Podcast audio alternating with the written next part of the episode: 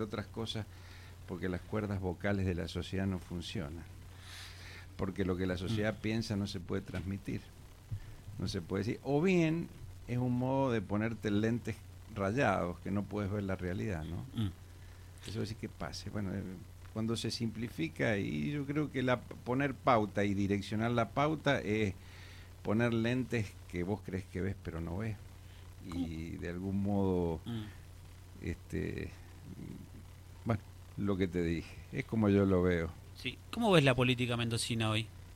Está muy revuelta, incierta. Eso, esa es la palabra, me la sacaste, me la suplaste, ¿no? Sí, sí, muy, muy. Hay interna de la interna y interna de la recontra interna, ¿no? Sí, eh, yo creo que mm, este, por ahí no se...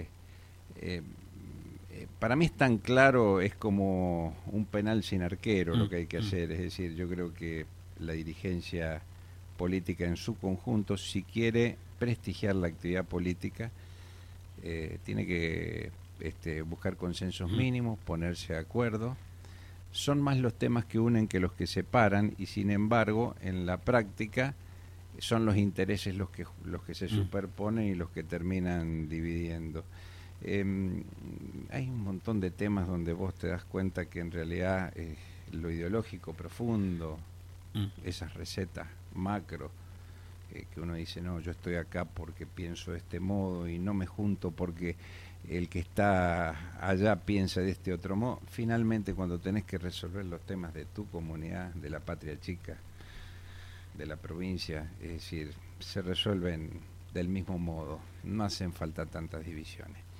La veo revuelta, obviamente muy, muy este, con los intereses propios y además lo que sigo notando más que nunca, o lo veo cada vez más claramente, es que en realidad el tajo no es por las convicciones, los tajos son por los intereses y cada vez veo más este, el centralismo también mm. en las decisiones.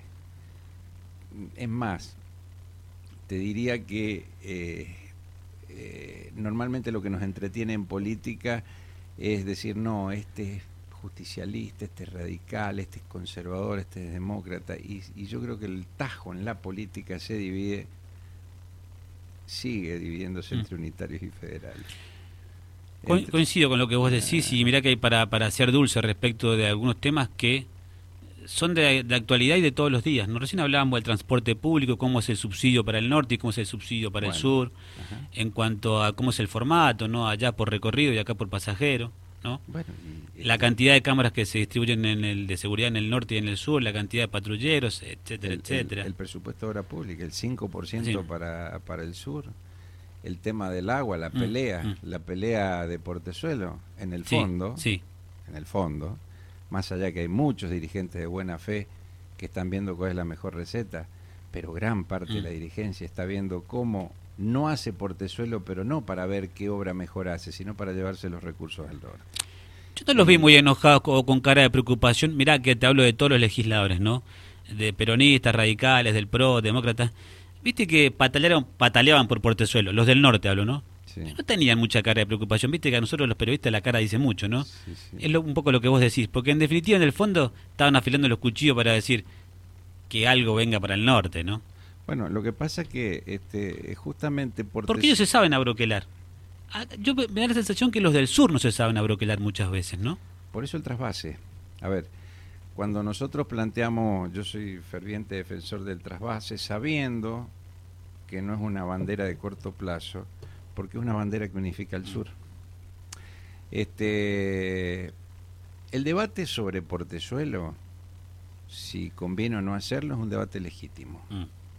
Este, mm, están quienes consideran que sí debe hacerse el actual Portezuelo, otros que entendemos que eh, no es la mejor obra, porque no genera eh, un litro de agua para Mendoza, etcétera, etcétera, lo que podemos hablar. Mm. Pero entre los que entienden que hay que hacer, darle otro destino al recurso de portezuelo, está quienes entendemos que este, el dinero debe quedar en el sur y debe quedar fuertemente en Malargüe también, con gran parte de la inversión e incluyendo el trasvase, y están quienes dicen no aporte suelo, pero porque quieren llevarse el recurso a mm. otro lado, no porque quieran, este, digamos, redefinir un mejor destino.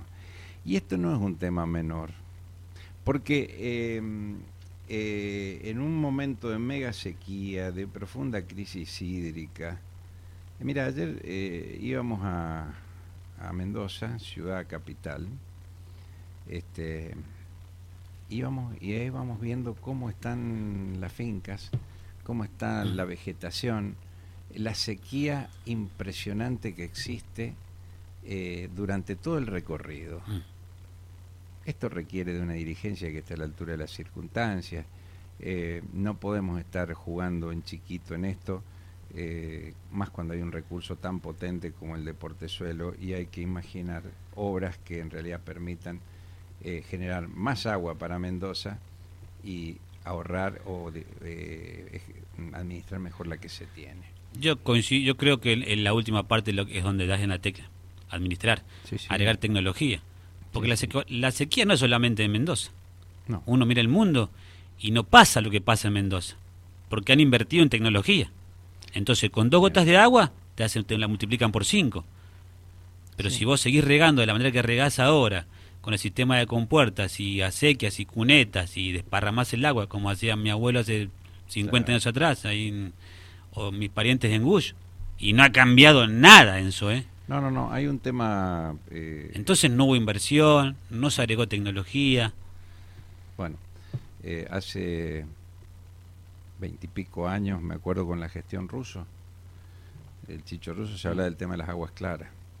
Y ahí se había puesto la comunidad de San Rafael a pensar cómo hacer para hacer más eficiente mm. el, recurso hídrico. Y ahí ya se hablaba de la incorporación de tecnología para riego, se hablaba del riego presurizado, se hablaba de la impermeabilización y el entubamiento en ciertos eh, tramos del agua a fin de evitar la filtración. Se hablaba ya de las reservas o de las represas en cabecera de los canales, como ha sido el canal Vila recién ahora, pero también se hablaba de las reservas y los reservorios en cada una de las fincas. Para poder, este, se hablaba del mejoramiento de los drenajes para evitar que el agua se filtrara y quedara como agua subterránea, es decir, que se perdiera abajo.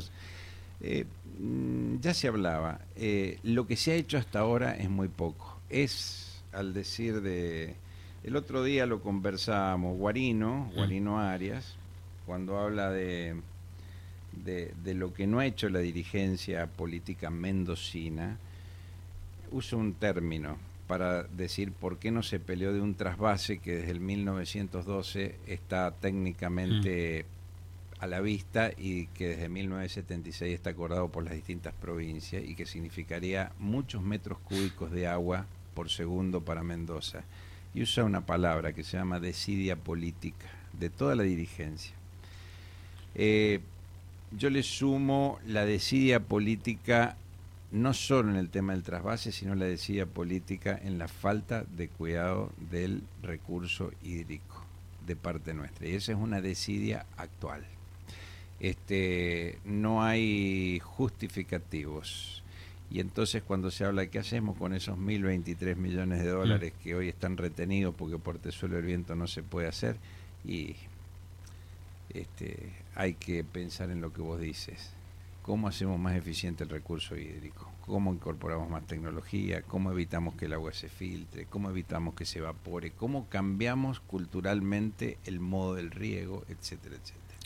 Estamos charlando con Enzo Orosito. Ah, y otro tema, ¿cómo hacemos para ahorrar domiciliariamente también ah. y evitar las pérdidas y las filtraciones en el consumo urbano? Si te, si te mostráramos la cantidad de mensajes que nos mandan los vecinos de pérdidas de agua en la vía pública, mira. Eh, Enzo Orosito nos acompaña, referente del Frente Renovador. Este, eh, ¿Estuviste con Massa ayer? Estuvimos mm. acompañando, sí, estuvimos acompañando la avenida de Massa a a Mendoza, que en realidad no fue, a Capital no fue un acto provincial, mm. fue una convocatoria, mm, yo creía que era de Catamarca mm. a Mendoza, este, el, por el tema de la helada, eh, de esta mega helada tardía. Mm. No, eh, hubieron referentes de Jujuy, Salta, Catamarca, La Rioja, Neuquén, La Pampa y Mendoza. Un fenómeno climático de proporciones. Este, mm, la actividad se desarrolló en dos etapas. Una primera donde no estuvo Maya, donde sí estuvo Jorge Solmi, que es su mano derecha en la ejecución de proyectos, escuchando desde el Ministerio de Economía eh, a más de 100 organizaciones de productores de la provincia y de la región eh, sobre sus reclamos, demandas, diagnósticos, urgencias, etcétera. Una reunión de dos horas donde anotamos muchos, muchas ideas, sugerencias, críticas, etcétera. Luego de esa reunión, que fue, insisto, con asociaciones de productores, con gremios también vinculados a la producción, con empresas o sistemas empresarios o agrupaciones empresariales también vinculadas a la misma, se pasó después a la actividad con el ministro Massa, donde ahí planteó, digamos, las, las medidas, este, las medidas primeras. Mm. Diría yo, el, aperitivo, mm. es decir, mm. digamos, la introducción, es decir, ¿cómo haces eh, para eh, salir al cruce de la emergencia a menos de una semana que el fenómeno climático. Y sí, pensando en lo inmediato, ¿no? Lo inmediato. Obviamente, este, si uno lo quiere analizar como, este, digamos, como un plan, no lo puede tomar, son las medidas urgentes mm. para una situación de, de emergencia.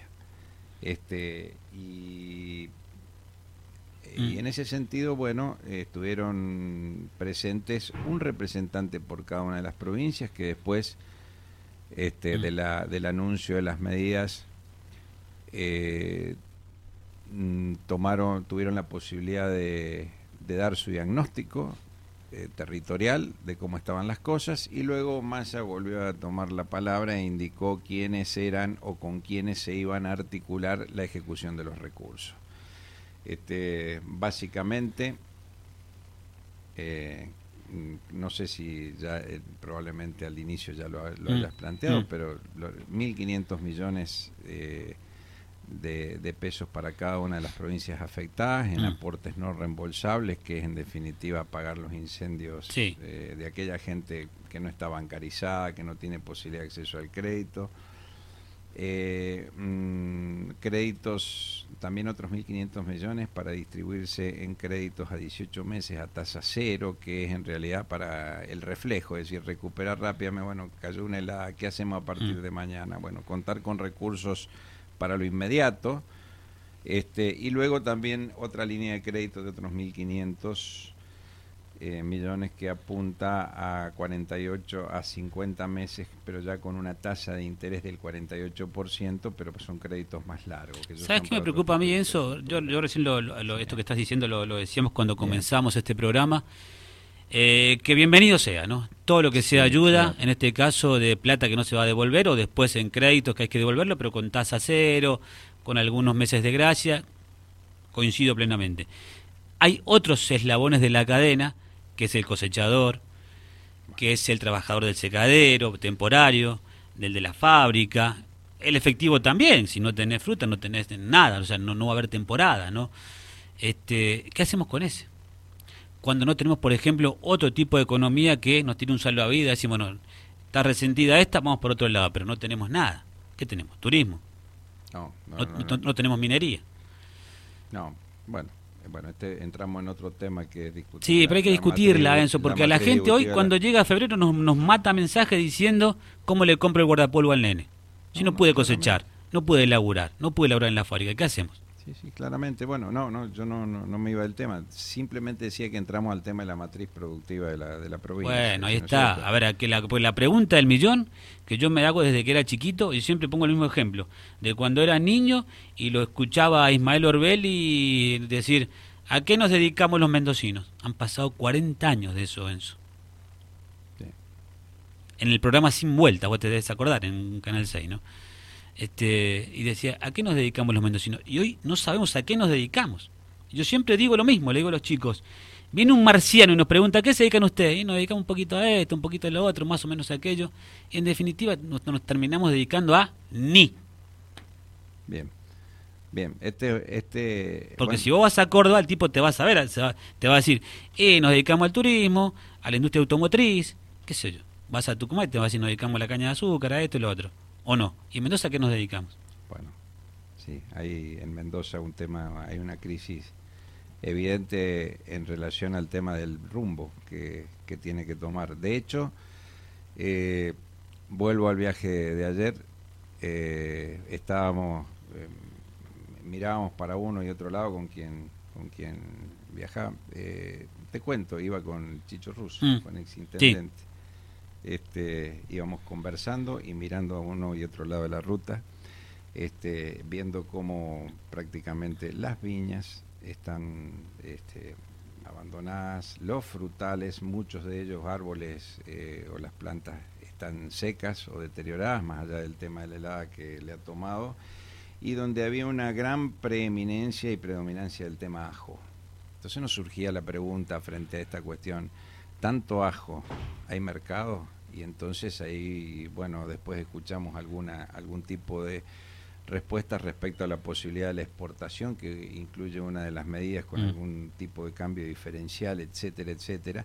Pero son todas cuestiones de coyuntura, donde el, agricultor eh, no tiene un plan de desarrollo, digamos, una, una guía, decir, voy a producir esto porque para esto hay un mercado medianamente estable, chequeado, con determinado previsibilidad estadística. El agricultor va apostando a aquello que dio el año anterior o el año anterior. Y ese es el rumbo en el cual estamos transitando en forma permanente.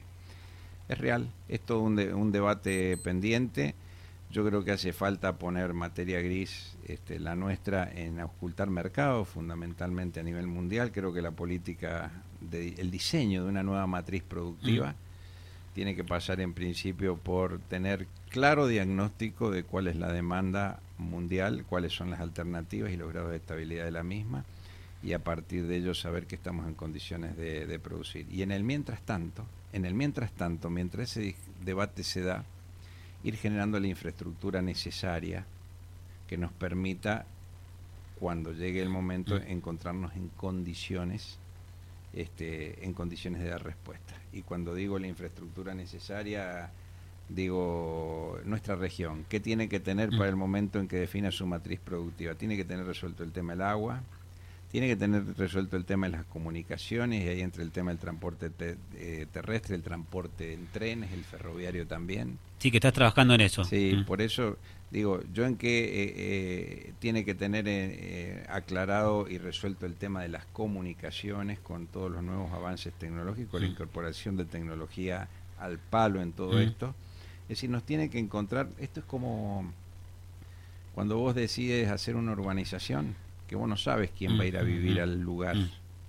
No sabes si van a haber casas grandes de un piso, de dos pisos, si va a ir fulano o mengano, pero lo que sí sabes que tenés que hacer es preparar el lugar. ¿Y qué haces? Iluminación, acequias, cordón banquina, cuneta, planos, etcétera. Preparas el lugar para que venga la inversión.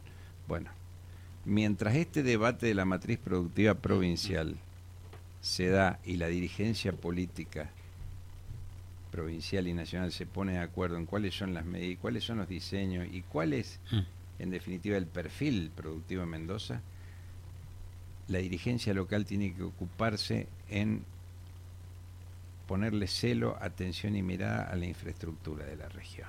Entonces se tiene que ocupar, aunque parezcan temas de largo plazo, de estos temas que yo te mencioné. Este, insisto, eh, el medio ambiente, el tema del agua, el tema de las vías de comunicación, las vías de vinculación, etcétera, etcétera.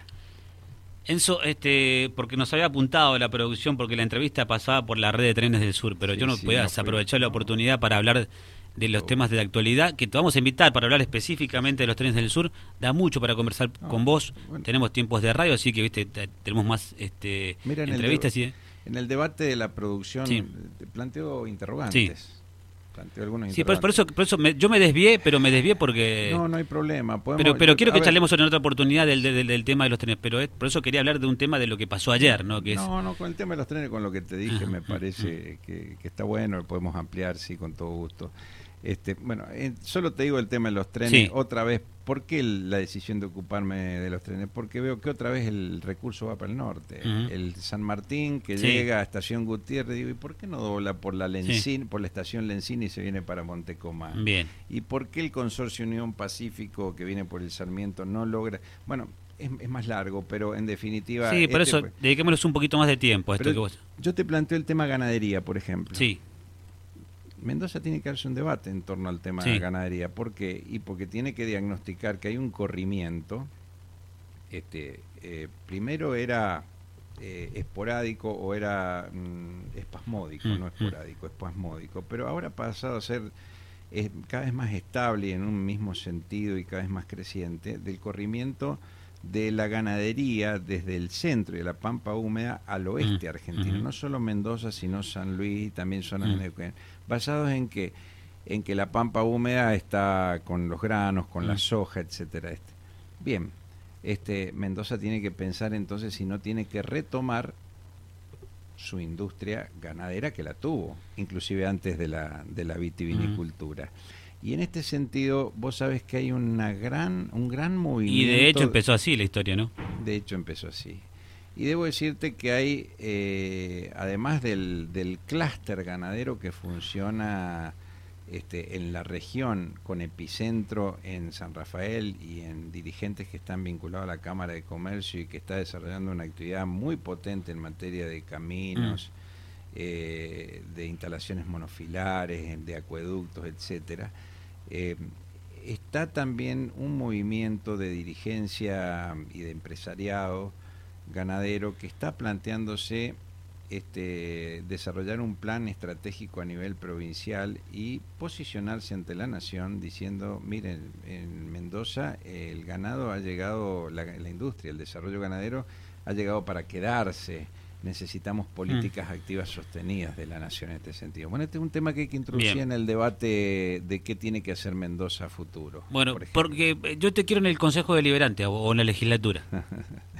Bueno, ya hicimos un paso por allá, fue lindo. pero tenés que estar, estas personas como vos, pero no es porque estés acá, ¿no? Yo siempre digo, personas que aportan este tipo de cuestiones con un discurso más elevado respecto del conocimiento. Yo no desmerezco a los que están ahora sentados, pero a veces, viste, este, en fin. Lo, que, lo que pasa es que ha cambiado también la, la, visión y yo creo que eh, cuando, eh, digamos, eh, este es un tema que también está en transición. ¿O no crees, no crees estar, no crees protagonizar? Eh, sí. ¿Y bueno? de, hecho, eh, este es mi, Cuando me preguntan qué querés ser, mira, a diferencia de antes, mm. que yo decía, quiero ser esto, que mm. yo lo que quiero hoy es tener que ver en el debate de las políticas públicas. Bueno, pero para eso hay que elevar un poquito el discurso también, ¿no? Porque uno se ve discursos vacíos, uno ve presentaciones en la legislatura, todas de declaración, declarar de interés, la flor de, no sé, la montaña, no sé cuándo, y eso a la gente no le sirve. No, no, no, ya, ya. Vamos a otra, vamos a, yo veo que hay legisladores que van por acá y la gente va por acá. Bueno, lo que pasa que... Empecemos a hablar de estos temas. Yo por eso te digo, Enzo, este, que son los temas que a veces se, se... Yo era chico, me acuerdo, y leía algunos artículos. Vos conocés a mi viejo, Osvaldo Barroso, ¿no? Sí, claro. Este, y veía, yo digo, hasta nosotros a veces como los nuevos periodistas hablamos de otros temas que nada que ver. Digo, yo recuerdo aquellas notas este, de acompañar a mi viejo en alguna redacción o en... Y eran, no, no sé, quizás estoy equivocado, pero se hablaban de temas un poquito más picantes, más ásperos. Hoy estamos hablando que han declarado interés el suplemento de no sé de qué cosa.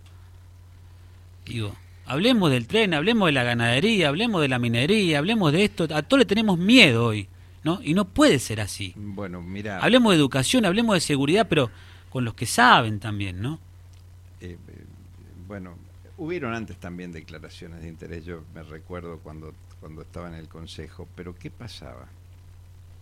Este, eh, quizás se estaba en otra etapa, pero mm, yo creo que hay una transición eh, eh, ¿cuál es la transición? El concejal, eh, si bien está bien que reciba las inquietudes de la comunidad, tiene que diferenciar aquellas inquietudes que pueden resolver las organizaciones intermedias de la sociedad, clubes, entidades vecinales, organizaciones en general de la comunidad, y aquellas cosas que le exceden a esas organizaciones y que se tiene que ocupar. Y es ahí donde el Consejo adquiere su nivel, que es cuando empieza a discutir las políticas públicas y planifica las cosas que mm. tiene que hacer el intendente o el legislador planifica las cosas que tiene que hacer su gobernador.